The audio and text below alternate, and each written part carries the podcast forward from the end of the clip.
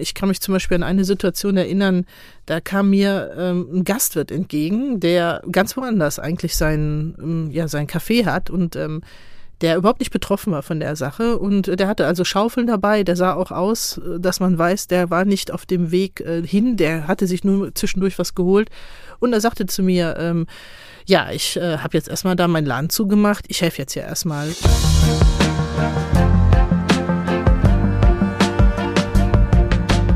Hallo und herzlich willkommen zu Reviergeschichten, dein Podcast zum Rheinischen Revier. Mit Menschen, die etwas bewegen wollen in der Region, die anpacken, die in die Zukunft schauen.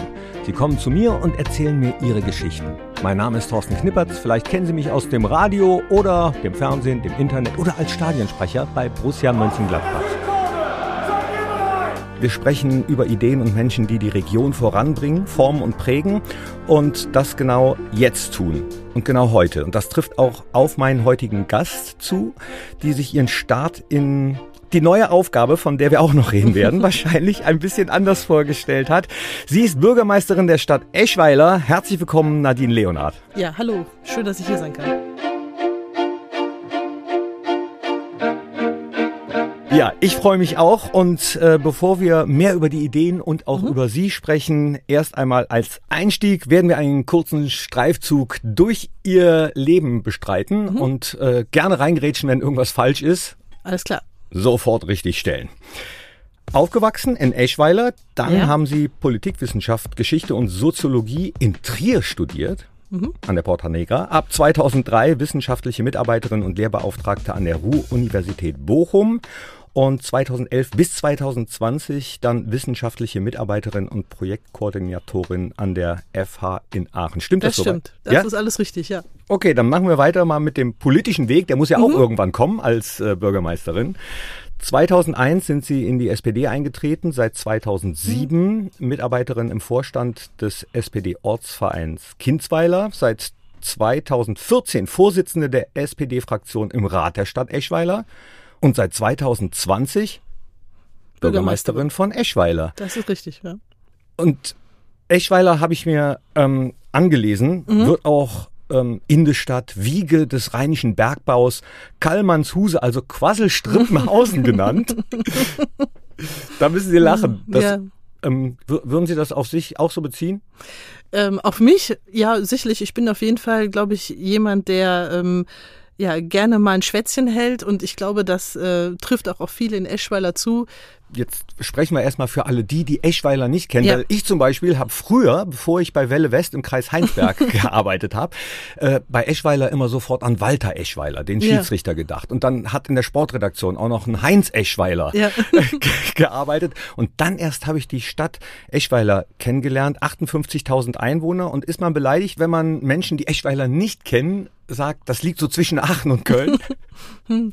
Also ähm, man könnte auch sagen, ähm, Aachen und Köln flankieren Eschweiler. Äh, ich glaube, das ist das, was die Eschweiler ähm, da eher sehen.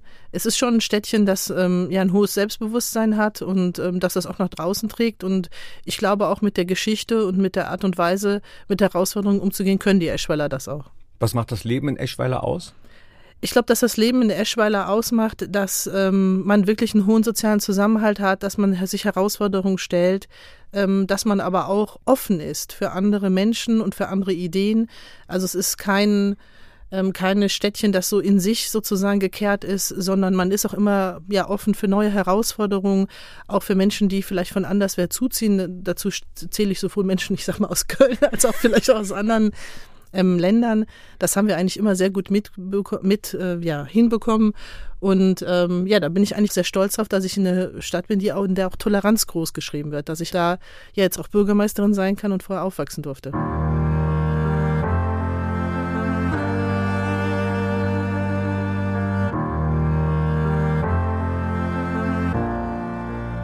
Normalerweise ist es öfter so, dass also Kinder gebeten werden und auch meine Kinder mal so ein bisschen den Stammbaum zu skizzieren. Und dann ist es ja öfter so, dass man dann auch vielleicht die Berufe der Vorfahren mit einnehmen oder mit angeben muss. Und ja, bei mir äh, habe ich dann direkt gesagt, ja, was war denn der Opa? Ja, der war Bergmann. Was war der Opa? Der war auch Bergmann. Ja, und der davor, der war auch Bergmann.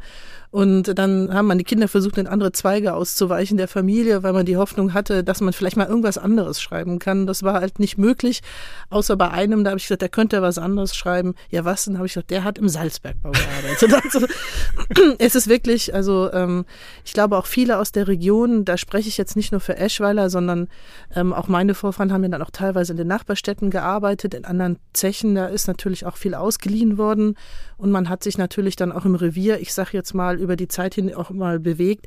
Aber gemeinschaftlich war immer, dass man vielleicht auch vom Bergbau irgendwann angezogen worden ist und dann auch am Bergbau gearbeitet hat. Und das hat sicherlich diese Ecke des Landes genauso geprägt wie zum Beispiel Teile des Ruhrgebietes, wenn nicht sogar noch mehr.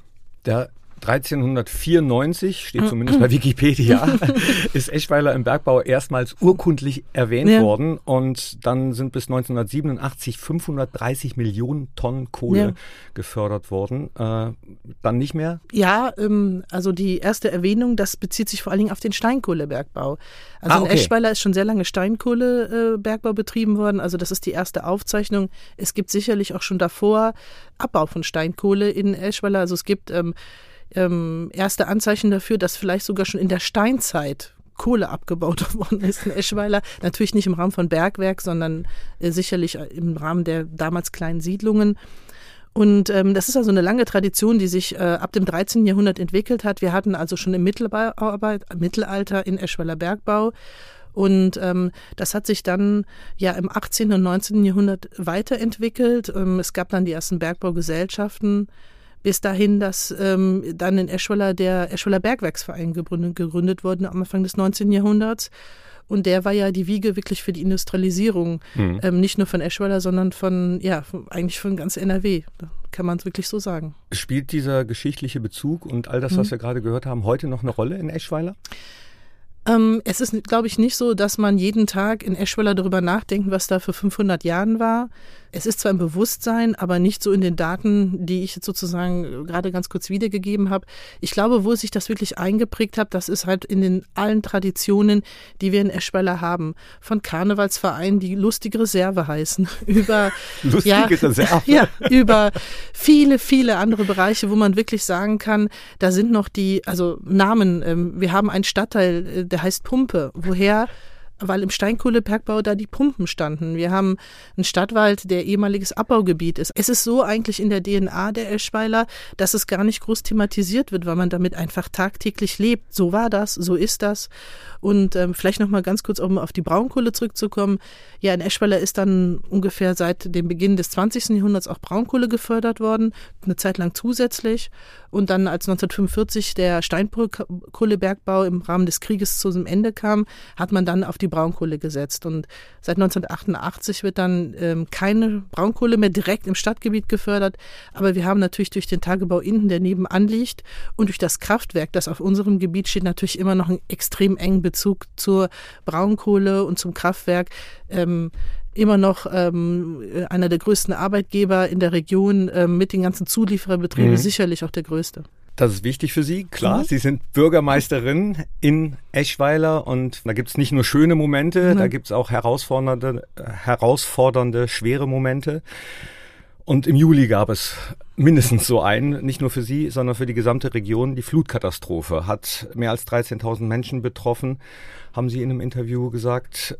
Unzählige tausend Tonnen Sperrmüll, Bauschutz sind angefallen und in drei Monaten wurde so abgefahren, was sonst in 27 Jahren anfällt, das ist kaum vorstellbar. Erinnern Sie sich noch an den Moment, als Ihnen klar war, wie groß das Ausmaß dieser Katastrophe ist? Wenn ich jetzt so zurückdenke, dann würde ich sagen, dass eigentlich das Ausmaß in der ganzen Breite, ähm, ich glaube, immer noch nicht ganz klar darstellbar ist. Von daher, vielleicht liegt dieser Moment noch vor uns allen. Also bei uns war der Schwerpunkt der Flut zwischen Mittwoch und Donnerstag. Und äh, da war natürlich äh, schon in der Nacht klar, dass wir da nicht, das dann nicht mit einem ja, kleinen Hochwasser zu tun haben, sondern es ist sicherlich die größte Katastrophe, die Eschweiler nach dem Zweiten Weltkrieg getroffen hat. Und ähm, wir haben ähm, schwere Schäden. Und ähm, wie gesagt, wir werden an ganz, ganz vielen Punkten in den nächsten Jahren da wieder Aufbau leisten müssen. Und wir sind jetzt nicht nur eine Kommune im Strukturwandel, sondern auch eine Hochwasserkommune. Und das ist eine besondere Herausforderung. Mittwoch, Donnerstag, das heißt, mhm. Sie haben den Moment noch sehr, sehr präsent. Wissen Sie noch, wo Sie da waren? Ja, wir hatten relativ früh den Krisenstab bei uns eingerufen, hat also schon am Mittwochmorgen getagt.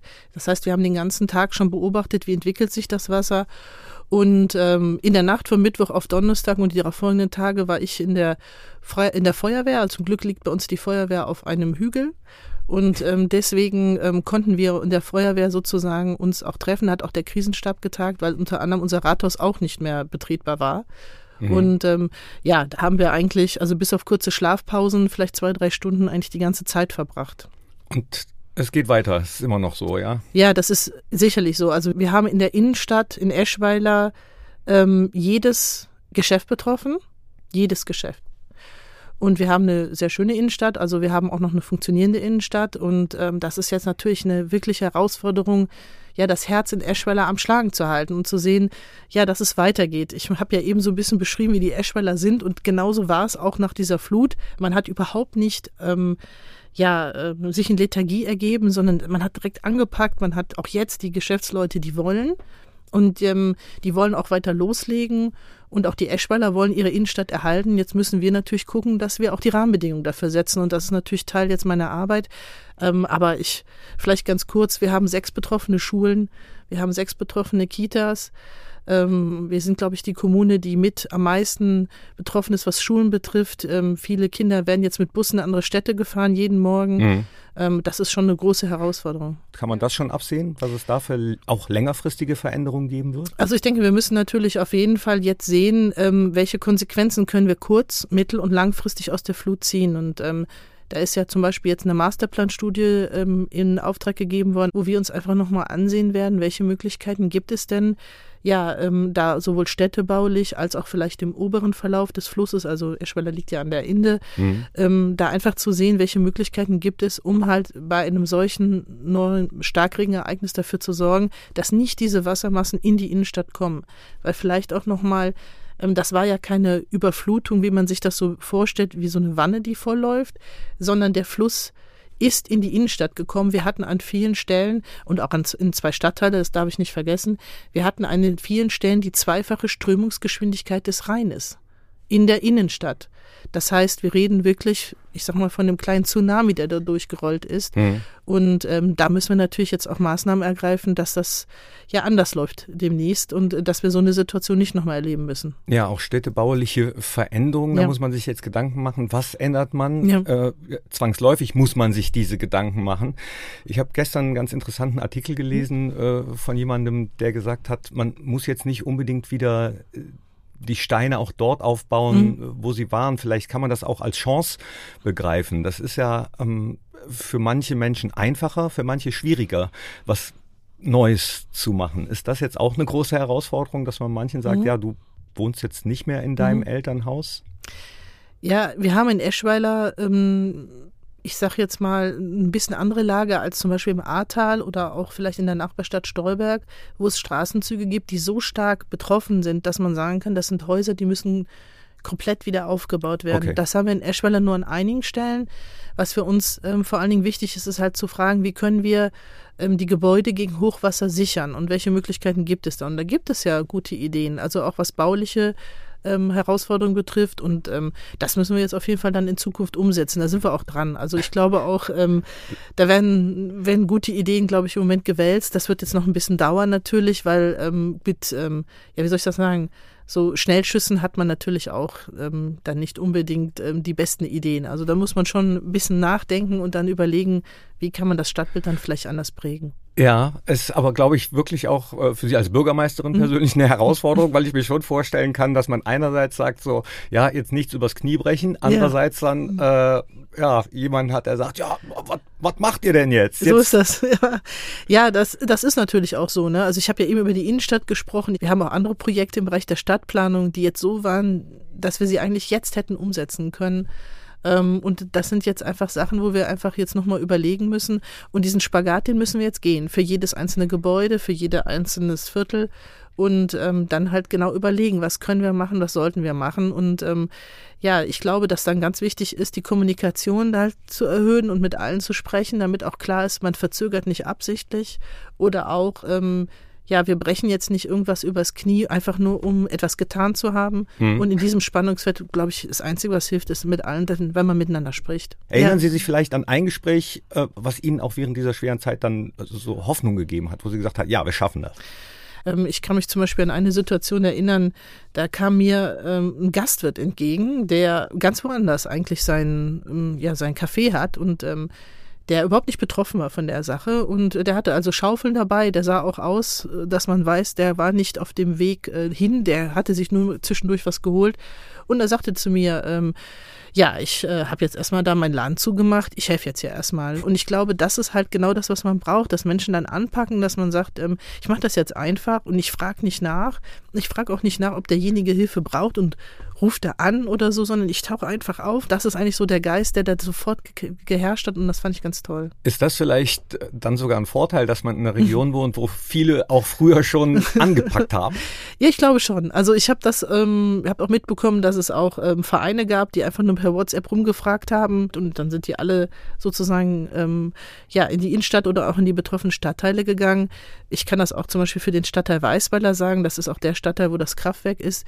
Äh, die haben sich so toll teilweise selbst organisiert. Äh, da musste man wirklich sagen, ähm, die waren auch ähm, des Öfteren schneller als ähm, dass die Hilfsorganisationen zum Beispiel sein konnten und haben dann auch gesagt, wenn die dann kamen, haben die gesagt, ja, ihr könnt euch dazustellen, aber im Kern haben wir das hier schon alles geregelt. Läuft schon. Ja, die hatten eine Anlaufstelle, die hatten sich um Waschmaschinen gekümmert, die haben untereinander das mit den Duschen geregelt und das ist natürlich ein Zusammenhalt, der ist ganz toll zwei Wochen ungefähr nach der, nach der Katastrophe bin ich halt durch die Fußgängerzone gegangen und da gab es ein Eiscafé und ähm, das eigentlich auch betroffen, hatte aber schon so ein bisschen wieder auf. Und dann habe ich dann gesagt, ähm, ja, ihr habt ja schon wieder auf. Und dann hat der gesagt, ja, es muss ja weitergehen. Wir müssen ja gucken, dass es hier ähm, vorangeht und ähm, ich möchte den Leuten Lächeln ins Gesicht zaubern. Und die waren selber hoch betroffen und haben trotzdem gesagt, wir machen das. Ne? Und da geht es auch nicht um finanzielle Fragen, weil ähm, ob man da jetzt 100 Kugeln Eis am Tag verkauft oder nicht, macht keinen Unterschied, sondern die haben aufgemacht, um zu sagen, ja, wir sind da und Eschweiler ist da. Und das fand ich, also hat mir persönlich sehr viel Mut gemacht. Also Eschweiler ist gewappnet für Herausforderungen, mhm. die ja jetzt auch, Stichwort Strukturwandel, ja. äh, wieder anstehen. Bevor wir darüber noch mehr reden, würde ich sagen, wir spielen eine kleine, schnelle Runde, die wir hier in unserem Podcast immer gerne einführen. Mhm. Ähm, die heißt kurz, kurz und knackig. Okay. Drei Fragen, die die Welt wahrscheinlich nicht verändern werden, aber vielleicht doch ganz interessant sind. Und Sie haben einen Joker, bedeutet, okay. äh, bei einer Frage können Sie gerne auch ein bisschen ausführlicher antworten, Alles okay? Klar. Wenn Sie nicht in Eschweiler leben würden, an welchem Ort würden Sie dann gern leben? Ich glaube, ich würde dann ganz gerne an sehr, sehr vielen verschiedenen Orten leben. Ich war immer interessiert an anderen Kulturen und an anderen Menschen. Wenn ich mir nur einen aussuchen dürfte, dann wäre das das Meer. Irgendwo am Meer. Ein Werk aus der Kunst, ein Buch, ein Film, das prägend für Sie war. 1984 von George Orwell als düstere ähm, Zukunftsversion, wie man es nicht machen sollte. Also es hat mich wirklich sehr geprägt, weil aus meiner Sicht es immer wichtig ist, also das ist jetzt mein Joker übrigens, ähm, weil es aus meiner Sicht ganz einfach wichtig ist, äh, sich immer Gedanken darüber zu machen, wie möchten wir zusammenleben und das hat nie einen Endpunkt. Und ähm, wenn man nicht aufpasst, dann kann sich das auch immer wieder in, ja, in, in, in Richtungen entwickeln, die für die Menschen nachteilig sind. Und ich finde, das zeigt dieses Buch ganz außergewöhnlich. Und ähm, ja, deswegen finde ich das auch immer wichtig, sich einzusetzen und ähm, ja, sich auch zum Beispiel für die Demokratie einzusetzen und für unser Zusammenleben und ähm, ja, nicht, zu, nicht die Hände in den Schoß zu legen und lethargisch zu werden und zu sagen, das läuft schon alles irgendwie. Ne? Wir sind nicht am Ende der Geschichte. Also, sondern wir wir wollen ja sozusagen jetzt auch in die Zukunft gehen und es gibt so viele Herausforderungen, die wir haben, aber es bringt ja nichts immer zu sagen, ja, das ist alles ganz schwierig und wir schaffen das sowieso nicht, sondern es wird ja so oder so weitergehen, also warum wollen wir es dann nicht gestalten? Dritte Frage bei kurz, kurz und knackig. Welche an sich eigentlich schon abgelöste Technik nutzen Sie vielleicht noch immer mit Freude? Keine. Ja, das war kurz.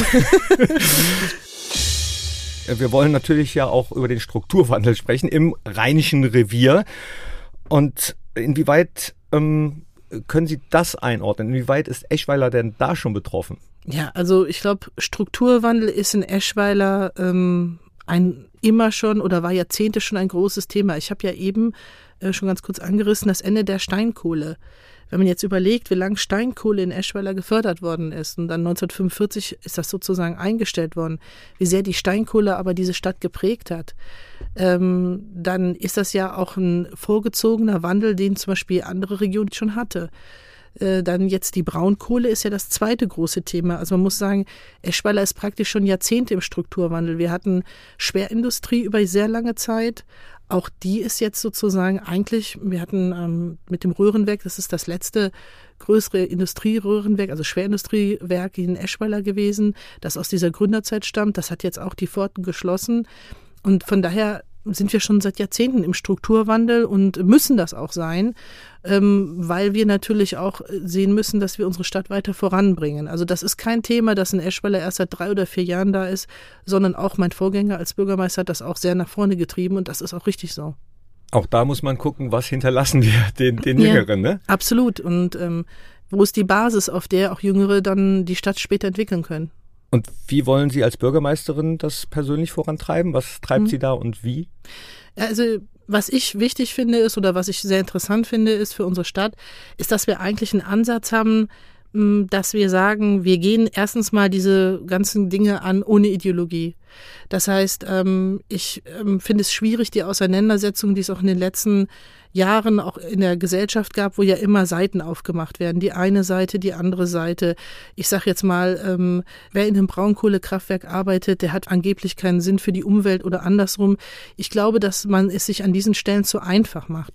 Wir haben als Eschweiler immer gesagt, wir wollen ja, wir sind natürlich eine Stadt, in der es ähm, Erzeugung gibt, ähm, auch von fossiler Energie, aber wir wollen natürlich auch in die Zukunft schauen. Und wir sehen auch, dass es eine gesellschaftliche Entwicklung gibt, die ganz anders ist. Und ähm, haben es deswegen auch schon aufgemacht. Und wir sind zum Beispiel ähm, nachhaltigste Kommune in Deutschland, also haben wir dafür einen Preis bekommen. Wir haben Baugebiete nach Faktor X ähm, gebaut. Nachhaltigste Kommune? Ja. Wie wird man das? Oh, das war ein Preisverfahren, an dem Eschweiler teilgenommen hat, mit seinen zahlreichen Projekten im Bereich der Nachhaltigkeit. Und ähm, ja, da hat ähm, die äh, Jury sich damals für uns entschieden, weil wir wirklich an vielen Punkten versuchen, das Thema Nachhaltigkeit voranzubringen. Aber wo zum Beispiel genau? Ja, also ich kann da zum Beispiel nennen unsere Baugebiete. Wir haben also zwei Baugebiete, nach denen nach Faktor X gebaut wird. Das heißt, Ressourcen äh, nicht nur Ressourcen ähm, schonend, sondern wir versuchen wirklich auch äh, den gesamten Kreislauf von Baustoffen im Kopf zu behalten und zu sagen, also wir denken nicht nur an den Bau selbst, sondern auch an das Ende. Und dieses Konzept berücksichtigt das, dass also auch so direkt so gebaut wird, dass wir also ressourcenschonend ähm, in einem größeren Kontext bauen. Ähm, wir ähm, versuchen aber auch in, ich sag mal, auch im sozialen Bereich, sehr, ich habe ja eben gesagt, Eschweiler ist eine sehr soziale Stadt, immer wieder das Konzept der Nachhaltigkeit da reinzubringen. Wir haben jetzt äh, in Planung zwei Industriegebiete, die wir nachhaltig aufstellen wollen, auch nach Faktor X. Das heißt, äh, wir werden da demnächst ähm, Firmen ansiedeln, die auch mit Nachhaltigkeit arbeiten. Wir haben zum Beispiel jetzt ähm, eine Ausgliederung oder einen neuen Sitz von Barbour. Das ist die nachhaltigste Kosmetikfabrik in der Welt. Der Welt? Jetzt, ja, die haben sich sozusagen aufgemacht. Die wollen auch mit Wasserstoff arbeiten. Also wir sind da an vielen Bereichen schon wirklich, wie ich finde, ähm, sehr gut unterwegs. Und für uns ist das halt kein Gegensatz. Also das finde ich immer wichtig. Also ich kann das auch am Thema Radfahren festmachen. Ich glaube zum Beispiel, es ist jetzt vielleicht ganz schräg, dass das jetzt so reinkommt, aber man muss einfach sagen, ähm, ich kann natürlich Menschen Vorträge darüber halten, wie wichtig es ist, auf andere, ähm, ja, in eine andere Form der Mobilität auszuweichen. Ich kann aber auch einfach sagen, lass uns doch die Freude am Radfahren ähm, ja, ein bisschen steigern. Ich, lass uns doch in die Innenstadt, ich sage jetzt mal, Möglichkeiten zu setzen, haben wir noch nicht, würden wir gerne haben demnächst, ähm, unser Fahrrad da zu parken. Ich glaube, dann machen viele Menschen das von selbst und den Menschen das einfach zuzutrauen und nicht zu und sie nicht zu belehren. Ich glaube, das ist somit das Wichtigste. Und ich glaube, das ist auch so ein bisschen unser Ansatz. Also, dass wir sagen, wir wollen gemeinsam da ähm, vorankommen und wir wollen halt nicht in Gegensätze gehen. Wir können gleichzeitig Nachhaltigkeit, nachhaltig sein und sagen, wir haben noch ein Braunkohlekraftwerk. Das schließt sich für mich nicht aus. Stichwort Kosmetik, nachhaltig. Ja. Äh, ich habe jetzt angefangen, ähm, mir so festes Shampoo zu holen, damit ich keine ja. Plastikflaschen mehr habe. Ja. Und jedes Mal beim Duschen habe ich ein besseres Gewissen, muss ich sagen. Äh, Gehe jetzt den nächsten Step demnächst, also kein Rasierschaum mehr mit, mit, mhm. mit, mit, Treibmittel, mhm. sondern äh, wieder den guten alten Rasierpinsel, aber nicht mit Plastikding, sondern mit Holz. Genau. So, so, also und fahre aber trotzdem noch Auto, muss ich gestehen. Also man muss ja vielleicht nicht alleine auf einmal die Welt genau. verändern. Und ich glaube, man kann auch da anfangen, wo man sagt, da ist es jetzt erstmal ähm, kompatibel und trifft sich vielleicht nochmal mit anderen Sachen und das dann halt einfach ausweiten. Und wie gesagt, unsere Erfahrung ist, ähm, dass das wirklich sehr, sehr gut funktioniert und dass sich das überhaupt nicht ausschließt. Und das glaube ich, ist nochmal ein Ansatz, der für Eschweiler was, was Besonderes ist. Und an dieser Stelle muss ich äh, einmal erklären und einmal spoilern, äh, wenn ihr und Sie, liebe Podcast-Hörerinnen und Hörer, hier ab und zu so ein dumpfes Ploppen hört, das liegt daran, dass Nadine Leonard sehr, sehr lebhaft so. erzählt. Äh, nee, das ist ja gut. Lebhaft, lebhaft ist ja immer gut. Und ein zweites Mal spoilern, Faktor X. Ja. Auch das wird ein großes Thema sein. Ich habe hier noch als ähm, großes äh, Thema stehen, Change Factory, Eschweiler. Mhm. Das schmeiße ich jetzt einfach mal äh, Ihnen da so hin. Was ist das? Ja, die Change Factory ist eigentlich, ich hatte ja eben kurz die so Industriegebiete angesprochen, ähm, unsere Idee auch zu sagen, wir verbinden einmal das nachhaltige Bauen, weil so soll sie auch entstehen, mit ähm, den neuen Herausforderungen, die natürlich die Zukunft bringt. Ich habe eben gesagt, Eschweiler ist eine Stadt, die aus dem Bergbau kommt. Eschweiler hat eine Stadt, die Schwerindustrie und Industrialisierung hinter sich hat. Und wir wollen natürlich jetzt auch bei den anderen oder bei den neuen Formen der Industrialisierung nach vorne gehen. Und ähm, im, in, in der, im Kern ist es eine Idee zu sagen, wir bauen halt einen Ort, an dem ähm, angewendet werden kann und äh, Prototypen entwickelt werden kann zum Thema ähm, ja, ähm, Kreislauf, also ähm, Kunststoffkreislauf, der recycelt werden soll, aber auch zum Beispiel Labore, wo Startup-Unternehmen wirklich auch mal unter Laborbedingungen Prototypen ausprobieren können, also wirklich in die Anwendungsbezogenheit gehen und dann auch so etwas wie Coworking Space auch noch da dran zu setzen, um zu sagen, okay, wir wollen Dinge entwickeln, wir wollen auch Firmen und der Industrie die Möglichkeit geben, das hier zu versuchen und wir machen das nicht irgendwo, sondern wir machen das im Herzen der Stadt, weil wir können das sozusagen da ermöglichen. Wir wollen, dass es vorangeht. Wir wollen keine ja keine Grundlagenforschung machen, sondern wir wollen in den Anwendungsbezug gehen. Also wir haben die Industrieansiedlung, um dann auch die Möglichkeit zu geben, dass man dazu dann auch die passende Firma oder Fabrik bauen kann. Aber im Herzen der Stadt, Industrieansiedlung, mhm. ähm, stelle ich mir jetzt persönlich schwierig mhm. vor. Wie, äh, was ist denn da jetzt? Ja, ist im Moment ist das äh, ein alter Schlachthof, der nicht mehr benutzt wird. Das ist auch direkt ähm, an der Inde. Also ähm, es ist also eigentlich, ja, wie gesagt, ein, ein sehr, sehr schöner Bereich. Und ähm, ja, da werden wir jetzt ähm, halt entsprechend ähm, ja, Hallen zur Verfügung stellen, Anlagen, Labore. Das möchten wir gerne bauen, um dann halt die Möglichkeit zu geben, dass das als Zentrum genutzt wird halt für die neue Industrie. Gibt es da äh, vielleicht auch Sorgen der einzelnen Menschen in Eschweiler, dass sie denken, oh, mitten in der Stadt Industrie? Ja, es ist nicht Industrie, sondern es sind praktisch nur ja die anwendungsbezogenen Formen. Ne? Also wir werden Labore entwickeln oder ähnliches. Ach so. Ich glaube, es ist eher wichtig für die Menschen, ähm, dann zu verstehen, ähm, dass das ja etwas ist, was wirklich auch die Stadt voranbringt. Ich habe ja eben gesagt, Eschweiler ist kein Vorort von Aachen. Wir haben natürlich in Aachen hervorragende Universitäten. Ich habe ja selbst an einer Fachhochschule gearbeitet und ich ähm, habe da auch absolut Hochachtung, wie da geforscht wird. Ähm, aber die Frage ist ja, ähm, wie können wir uns da als Stadt positionieren? Und ich glaube, der Anwendungsbezug, der ist an dieser Stelle ganz wichtig. Und dafür steht halt die Change Factory, ähm, weil ich glaube, dass das ein Bereich ist, ähm, der halt noch nicht abgedeckt ist und den wir als Eschweiler ganz besonders gut dann abdecken können mit unseren Erfahrungen, was Industrie betrifft und ähm, ja auch unseren Bedarf an Arbeitsplätzen, der in den nächsten Jahren entstehen wird. Da muss man als Stadt äh, natürlich an sich denken, aber wahrscheinlich ja. äh, muss man auch so ein bisschen an die anderen Kommunen, äh, mhm. weiß ich nicht, ob man da denken muss, aber zumindest mal schauen. Funktioniert da die Zusammenarbeit oder guckt da die eine ein bisschen neidischer auf die andere? Also ich finde, die Zusammenarbeit funktioniert sehr gut bei uns in der Städteregion. Ähm, wir sprechen uns natürlich auch in vielen Dingen ab. Wie das immer so ist, hat man aber auch nicht immer eine Meinung. Ich finde, das ist aber auch richtig so. Und äh, man muss sich dann halt wirklich auch gut koordinieren und sehen, was ist möglich und äh, wie können wir dann bestimmte Bereiche dann zum Beispiel auch zusammen entwickeln. Man muss auch ehrlich sein als Stadt, wenn man sagt, das übersteigt zum Beispiel im Moment das, was wir leisten können. Ähm, als kleinere Stadt, da muss man sich natürlich dann schon Unterstützung holen oder auch Partner ins Boot holen. Es gibt aber auch andere Bereiche, da können wir als Eschweiler alleine vorangehen. Das ist, glaube ich, wichtig, dass man vor allen Dingen immer die anderen im Blick hält und dass die uns im Blick halten. Und das funktioniert im Moment ganz gut. Und was braucht es jetzt für Sie persönlich in der Lokalpolitik, um, um den Strukturwandel zum Erfolg zu machen? Ich glaube, was wir ähm, vor allen Dingen brauchen, ist der Blick auf Mittel- und langfristige Folgen. Ich glaube, wir müssen im Blick halten, was es bedeutet, äh, wenn jetzt bei uns die Braunkohle auch gehen wird. Wir müssen im Blick halten, ähm, wie wir jetzt diese Stadt aufstellen äh, möchten. Und damit dürfen wir halt nicht nur, ich sag mal, auf die nächsten Monate gucken oder auf die nächsten zwei Jahre, sondern wir müssen da langfristiger denken. Das ist nicht immer so einfach, gerade auch, weil auch viele Bürgerinnen und Bürger vielleicht auch schnelle Erfolge erwarten.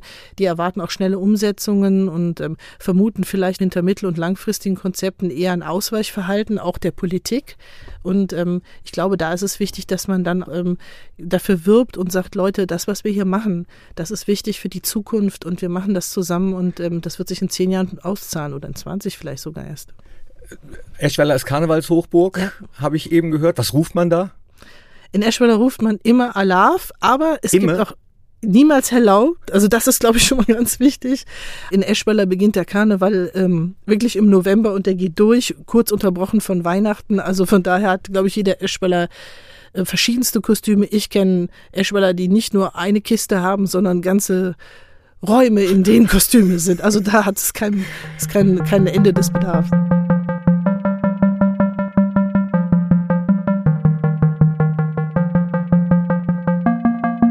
Und Sie waren länger in Trier, sind dann aber wieder mhm. zurückgekommen in die Region. Mhm. Warum? Es war eigentlich nie eine Frage. Also ich habe mich in Trier sehr wohl gefühlt. Es ist ja auch ein schönes Städtchen.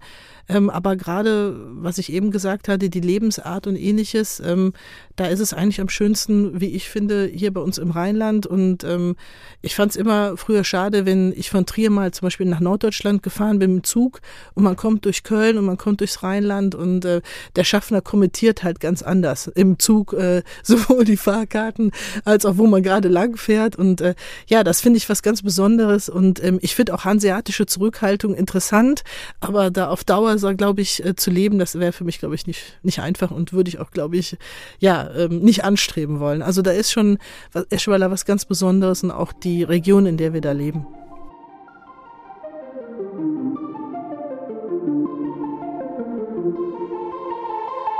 Vielen, vielen Dank für die Offenheit. Und äh, am Ende frage ich immer ganz gerne nach der großen persönlichen Vision, vor allem was das Rheinische Revier betrifft. Mhm. Wo wenn Sie in die Zukunft schauen, sehen Sie das Rheinische Revier 2000, sagen wir mal 40. Ich finde es schön, wenn das Rheinische Revier ein Ort wäre, wo man arbeiten könnte, nach wie vor. Ich glaube, das ist ganz wichtig, wo es viele Städte gibt, die ihre lokale Prägung erhalten können und wo es gleichzeitig aber auch den Blick über den Tellerrand gibt, wo man zusammenarbeitet und an das große Ganze denkt, ähm, dass es eine Region ist, die stolz auf ihre Geschichte ist, ohne, ich sage jetzt mal, sich in der Geschichte zu vergessen, sondern in, in die Zukunft gesehen hat und die da vielleicht in bestimmten Bereichen sogar Vorbild ist. Da bedanke ich mich ganz herzlich nochmal bei der Bürgermeisterin der Stadt Eschweiler, die mehr ist als das, Nadine Leonard. Ja, ich danke sehr für den heutigen Podcast. Ich habe eben schon gesagt, es war mein erster Podcast, hat mir auch sehr groß viel Spaß gemacht. Ich kann nur sagen, wenn Sie sich für Eschweiler interessieren, klicken Sie auf die Homepage, aber schreiben Sie uns auch gerne eine E-Mail oder ähnliches. Ziehen Sie nach Eschweiler, es ist sehr schön dort. Okay, mache ich. Tschüss.